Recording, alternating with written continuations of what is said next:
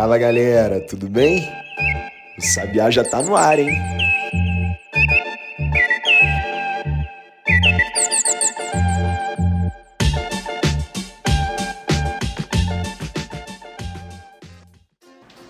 Trinta e dois de março. E não, março acabou. Quem diria que março ia acabar? Primeiro de abril de 2022, dia da mentira. E eu, Maurício Ferro, te agradeço por estar ouvindo o podcast do Correio Sabiá, consumindo informação jornalística confiável, profissional e independente, com tanto amador por aí e tanta disseminação de fake news. Bora para o resumo das principais notícias do dia em até 10 minutos. Mas se prepara que hoje eu estou inspirado. E teve tanta coisa ontem que a chance da gente passar um pouquinho do tempo é enorme. Vamos nessa! A quinta-feira, último dia do mês infinito de março, já começou com a publicação da exoneração de 10 ministros do governo para atender ao prazo exigido pelo Tribunal Superior Eleitoral. A gente está falando aí, portanto, de 10 ministros com pretensões eleitorais. Para que eles possam ser candidatos em outubro, na eleição, eles precisavam deixar os cargos que ocupavam desde já, com seis meses de antecedência. Sim, faltam seis meses só para a eleição. E um desses ministros a deixar o cargo, a gente já tinha adiantado aqui no podcast. Foi o general Walter Braga Neto, que deve ser candidato a vice na chapa com o presidente Jair Bolsonaro. Como último ato no cargo, Braga Neto exaltou o golpe militar de 1964, que completou 58 anos e que ele chamou de Movimento de 31 de Março. Bolsonaro também exaltou ontem a ditadura no evento do Palácio do Planalto, sede do Poder Executivo, que marcou as trocas nos ministérios. Hoje são 31 de março. O que aconteceu nesse dia? Nada.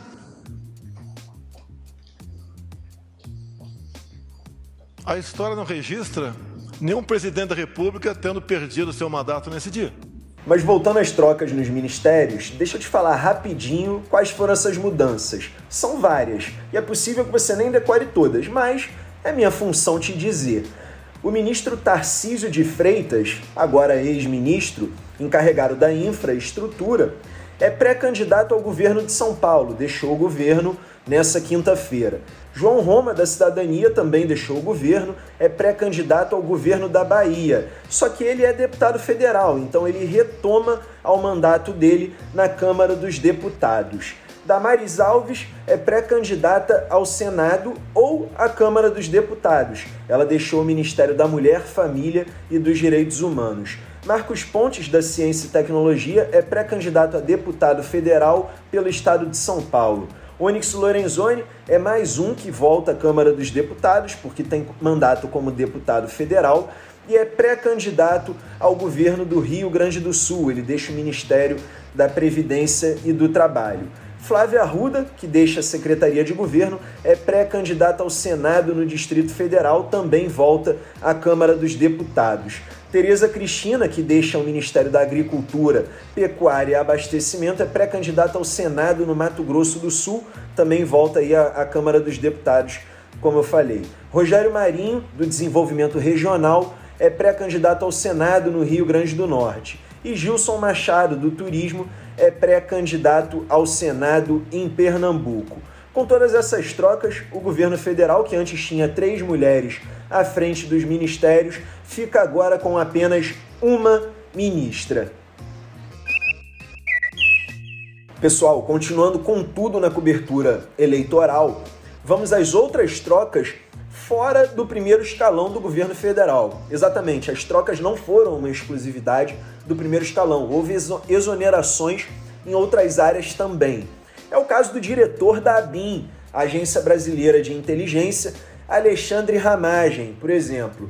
Eu não sei se você lembra, mas de qualquer forma eu tô aqui para isso, para te lembrar. O Ramagem foi quem coordenou a segurança do Bolsonaro na campanha eleitoral de 2018, depois que houve aquela facada. Em 2020, teve um escândalo no noticiário quando Bolsonaro decidiu mudar o comando da Polícia Federal. E a decisão era mudar para tirar do cargo Maurício Valeixo escolhido pelo então ministro da Justiça e Segurança Pública, Sérgio Moro, e no lugar colocar o Ramagem, que era o encarregado, como eu falei, da segurança do presidente lá em 2018. O episódio levou ao pedido de demissão do Moro, que deixou o governo acusando Bolsonaro de tentar interferir na Polícia Federal para blindar investigações contra os seus filhos. O ministro do STF, o Supremo Tribunal Federal, Alexandre de Moraes, naquela ocasião, suspendeu a nomeação. E na época houve também uma enorme discussão sobre quem deveria escolher o diretor-geral da Polícia Federal, se era uma coisa que caberia ao ministro da Justiça ou se era uma função do presidente da República. Cabe aqui ressaltar que essa é uma prerrogativa do presidente da República, portanto, do presidente Jair Bolsonaro. A gente não está entrando no mérito da qualidade ou da idoneidade da escolha, mas gostando ou não, é uma prerrogativa dele. E bom, continuando com essas outras mudanças fora do primeiro escalão, o governo também exonerou o secretário especial de Cultura Mário Frias, que se filiou ao PL, partido do presidente Jair Bolsonaro, no início desse mês infinito de março e anunciou pré-candidatura a deputado federal pelo estado de São Paulo. Frias, além de galã da Malhação, da Globo, foi quem substituiu a atriz Regina Duarte no cargo.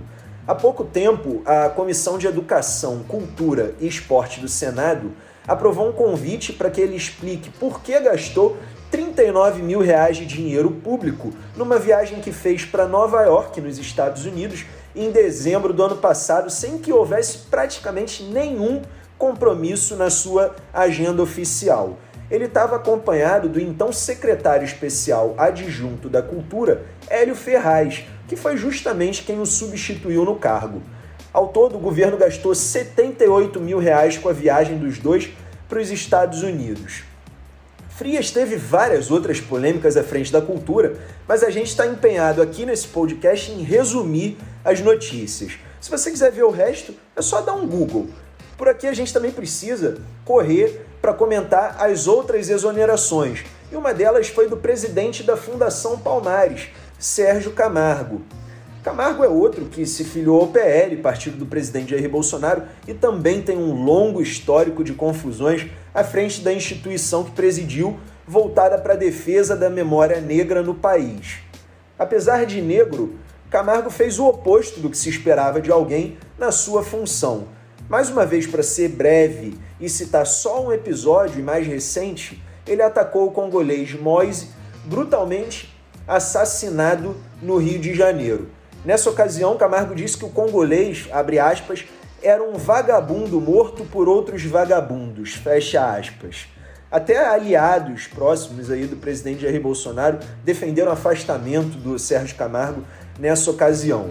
Novamente, deixo com você a oportunidade de dar um Google para saber mais do histórico do Sérgio Camargo à frente da Fundação Palmares. Por aqui, como eu, como eu disse, perdão, a gente precisa seguir para as outras notícias do dia. E uma notícia super importante que tomou boa parte do noticiário, ainda relacionada com essa dança das cadeiras por causa das eleições, foi a ida e vinda do agora ex-governador de São Paulo, João Dória, do PSDB, na sua candidatura à presidência da República. A quinta-feira começou com Dória anunciando que retiraria a sua candidatura pelo PSDB e que continuaria a governar o estado de São Paulo. À primeira vista, o caso faz dar um nó na cabeça, porque o Dória se movimenta para emplacar uma candidatura à presidência há anos só que no decorrer do dia, o Dória voltou atrás, anunciou sua saída do governo de São Paulo e a manutenção da sua pré-candidatura ao cargo de presidente da República. Ainda no decorrer do dia, o presidente do PSDB, Bruno Araújo, também já tinha emitido uma nota dizendo que Dória era o nome da sigla para a disputa do Palácio do Planalto, que é a sede do Poder Executivo. Tem muitas coisas nessa história que merecem uma nota por aqui. A primeira delas é que a desistência do Dória atrapalharia diretamente os planos do seu vice-governador Rodrigo Garcia. Pensa comigo, ao desistir da candidatura, o Dória continuaria no, no governo e o Garcia ficaria para escanteio na cena política, sendo que o PSDB pretendia lançar o Garcia para a disputa do governo de São Paulo. mas o nome dificilmente ganharia força para vencer a eleição com o Dória na frente do cargo. Além disso, o PSDB teve uma forte disputa com direito a prévias para decidir quem seria o nome da sigla para disputar a presidência da República. O principal oponente do Dória no páreo foi o governador do Rio Grande do Sul, Eduardo Leite. Só que o que acontece aí é que, mesmo derrotado, Eduardo Leite continuou com pretensões de disputar o Planalto. Diversos aliados dele chegaram a migrar do PSDB para o PSD, na busca aí de uma sigla na qual ele pudesse se abrigar e participar da disputa. O próprio Leite ia mudar de sigla, mas desistiu e optou por ficar no PSDB. Além disso, falou que deixaria, e deixou mesmo, o governo do Rio Grande do Sul, se colocando à disposição, vai que, como alternativa do PSDB para disputar a presidência. Os aliados do Dória não gostaram nada da história e acreditavam que havia uma movimentação de bastidores para que o governador de São Paulo renunciasse ao mandato e depois fosse passado para trás para que o candidato da sigla ao Planalto fosse Eduardo Leite. Do jeito que as coisas aconteceram, o Dória ganhou a reafirmação de que será ele mesmo candidato, sem, digamos, uma virada de mesa no que ficou definido nas prévias tucanas, ou seja, a sua candidatura à presidência da República. Agora, quem desistiu mesmo de se candidatar à presidência foi o ex-juiz e ex-ministro da Justiça Sérgio Moro, Ontem o Moro se filiou ao União Brasil, partido que surgiu a partir da fusão entre o PSL e o DEM. Até então o Moro era filiado ao Podemos, partido pelo qual ele seria candidato ao Palácio do Planalto. Os senadores do partido, do Podemos, teriam dito ao portal G1 que Moro nem sequer comunicou que ia sair da sigla. Eles se disseram traídos pelo ex-juiz e pegos de surpresa. Aliás, diversos políticos falaram que o Moro, com esse episódio, ficou mesmo com a pecha de traidor, a pecha que ele pegou também após sair do governo federal, brigado com o presidente Jair Bolsonaro. Esse episódio pegou muito mal para o ex-juiz junto ao eleitorado do atual presidente. Agora o Moro deve se candidatar a deputado federal pelo estado de São Paulo. Quem também gostou de tudo isso que aconteceu ontem, principalmente em relação ao PSDB e o possível abandono da candidatura do Dória, foi o PT, que deve lançar a candidatura do ex-presidente Luiz Inácio Lula da Silva. PT saiu fortalecido e o Bolsonaro também saiu fortalecido com esses dois episódios. Como se não bastasse isso tudo de notícia por aqui, ontem ainda foi dia de depoimento do Milton Ribeiro, o ex-ministro da Educação, à Polícia Federal. Milton disse que Bolsonaro lhe pediu que recebesse um dos pastores suspeitos de negociar propina com prefeitos para facilitar a liberação de verbas do ministério que ele próprio comandava. Só que o ex-ministro negou que houvesse um pedido de tratamento diferenciado para o pastor. Para te situar, um áudio revelado pela Folha de São Paulo mostrou Milton em conversas com prefeitos dizendo que, a pedido do Bolsonaro, a liberação de verbas do seu ministério ocorria, primeiro, pela necessidade do município e, segundo, conforme indicações dos pastores. A Polícia Federal ele disse que a gravação foi retirada de contexto. É bom lembrar também que Milton se reuniu ao menos 17 vezes em agenda oficial com os pastores e Bolsonaro, quatro. Ontem, o ex-ministro Milton Ribeiro também iria ao Senado para prestar esclarecimentos sobre as suspeitas de corrupção no Ministério da Educação. Só que, como a gente já tinha dito, ele desistiu de comparecer. O comparecimento era facultativo, ou seja, ele poderia escolher se ia lá dar explicações ou não. E o motivo disso é que ele recebeu, na verdade, um convite dos senadores e não uma convocação. Se fosse uma convocação, como a gente já explicou em algumas vezes aqui nesse, nesse podcast, ele seria obrigado a ir lá e dar satisfações aos congressistas. Você acha que tá muito? Calma, a gente ainda nem falou da Ucrânia. Ó, imagina o trabalho que dá fazer o roteiro desse podcast, fazer a gravação, testar, gravar. Para prestigiar esse trabalho, pô, compartilha o Correio Sabiá, é arroba Correio Sabiá, manda lá nas redes sociais, chama mais gente para seguir a gente, faz a galera compartilhar, porque esse é um trabalho de jornalismo independente tão importante, ainda mais hoje, lembrando, dia 1 de abril, dia da mentira. Então é importante divulgar, compartilhar informação confiável e profissional. Agora, para te atualizar sobre a guerra na Ucrânia, como eu acabei de dizer, a Rússia teria reposicionado menos de 20% das tropas que estavam em Kiev. Além disso, cerca de mil pessoas que atuam para a Rússia teriam ido para a região separatista de Donbás. O presidente ucraniano Volodymyr Zelensky disse que a situação por lá está extremamente difícil. Donbás é considerada uma prioridade para os russos. E as negociações entre os dois países, que tiveram avanços nessa semana, conforme a gente falou por aqui, serão retomadas amanhã, no sábado. Como não tem podcast no sábado, eu te atualizo na segunda-feira sobre o tudo que rolar no final de semana. Por hora, segundo falou o presidente da Rússia, Vladimir Putin, é esperado que a partir de hoje a Europa tenha que pagar gás em rublo, moeda russa, sob a ameaça de corte de fornecimento. Ainda hoje deve ser aberto um corredor humanitário entre Mariupol, cidade que a gente tanto falou por aqui por causa dos bombardeios russos, e Zaporizhia. O bom de gravar tanto é que a gente vai pegando prática e vai começando a acertar tudo de primeira, que é uma coisa rara. Bom, brincadeiras à parte, os destaques de hoje ficam por aqui. Só. Foram só seis.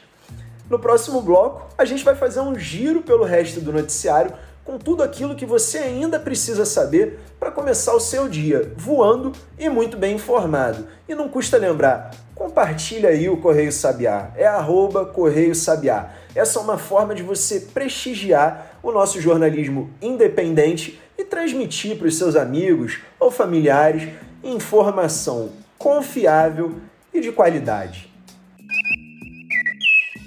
Depois de ter dormido na Câmara dos Deputados e de protagonizar um embaraço entre o Judiciário e o Legislativo, o deputado federal Daniel Silveira se apresentou à Polícia Federal para colocar tornozeleira eletrônica por determinação do ministro Alexandre de Moraes, do Supremo Tribunal Federal, que a gente também já falou no episódio de hoje.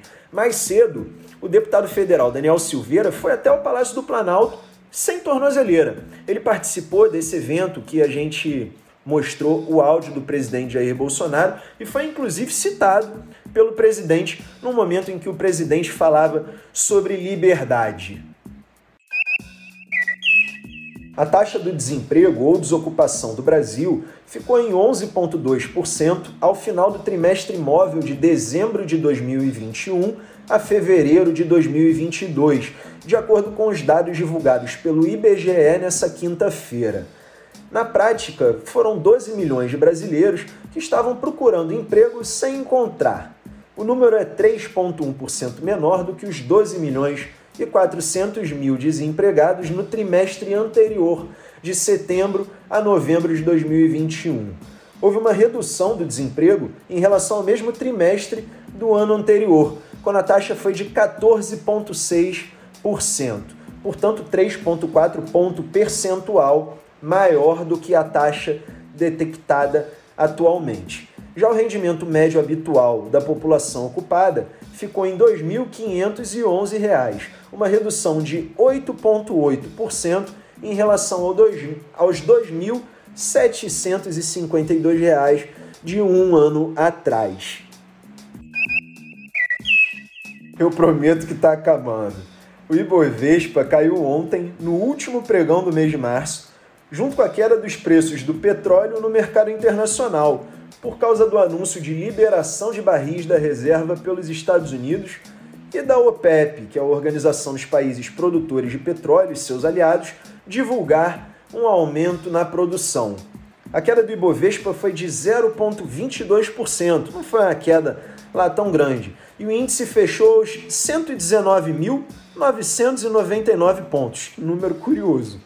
Só que no acumulado do mês, o Ibovespa valorizou 6,06%. E o dólar, que continuou caindo ontem, dessa vez numa queda de 0,54%, fechando cotado a R$ 4,76, perdeu 7,6% do valor em março. E no acumulado do ano, a queda já é de 14,6%. E por hoje é só, pessoal. A gente vai ficando por aqui. Hoje foi puxado, hein? Mas eu, pelo menos, fiquei satisfeito com o resultado e vou começar meu final de semana de consciência tranquila de que dei meu melhor e fiz o resumo das notícias do dia mais completo que eu podia fazer. Se você também gostou, pô, compartilhe o Correio Sabiá com seus amigos, com seus parentes. Sempre tem uma pessoa que precisa de informação confiável e profissional ainda mais no momento que a gente está vivendo de tanta divulgação de fake news. O Correio Sabiá publica esse podcast, o Sabiá no Ar, de segunda a sexta-feira, por volta das 8 horas da manhã. Na quinta-feira foi inclusive antes, mas em geral a gente fica em torno ali das 8 horas mesmo. A produção, apresentação e edição do podcast é feita por mim, Maurício Ferro, criador e diretor do Correio Sabiá. Eu sempre peço para que você também não esqueça de seguir a gente aqui e nas redes sociais. E também você pode ativar as notificações para ser logo informado assim que a gente publicar os nossos episódios. A edição do áudio é da Bia Brito e as trilhas sonoras são de autoria do Rafael Santos. Já a identidade visual é do João Gabriel Peixoto. Como você já sabe, o Sabiá no Ar ele não é publicado no sábado e no domingo. Ele é publicado de segunda a sexta-feira. Então agora a gente vai fazer uma pausa e volta na próxima segunda. E eu aguardo você lá. Até lá!